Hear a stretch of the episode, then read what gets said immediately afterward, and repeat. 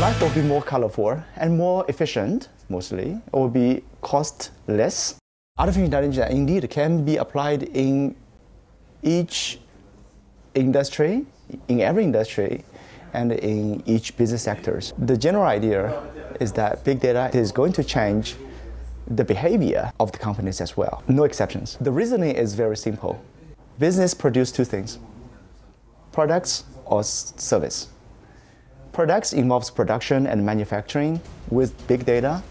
Um, in a simple form, uh, a company can gain uh, tremendously uh, by reducing core cost, by optimizing the logistics, improving the quality, by being able to track the data and analyzing the data, and come up with better production and logistic strategy and policies by reducing cost.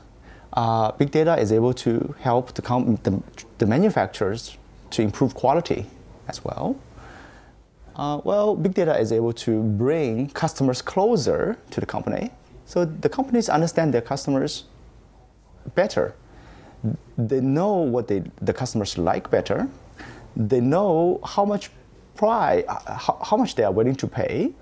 They know when they, they want to buy. They know what's going to happen after their purchase. All combined by customers to the production to the logistics, so on so so everything can be improved in this supply chain we call the value chain can be improved by big data analytics.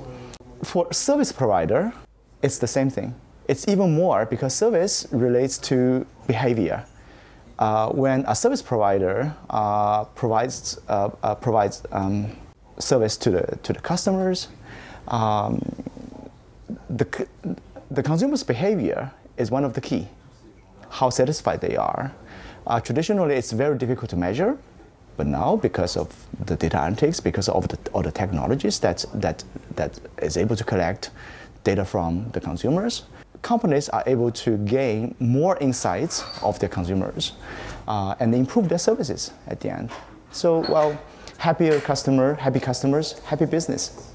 So we need the trainings. We need to tell the world, and we need to we need to research as well, especially research, to discover the hidden values that lies underneath the ground of this data.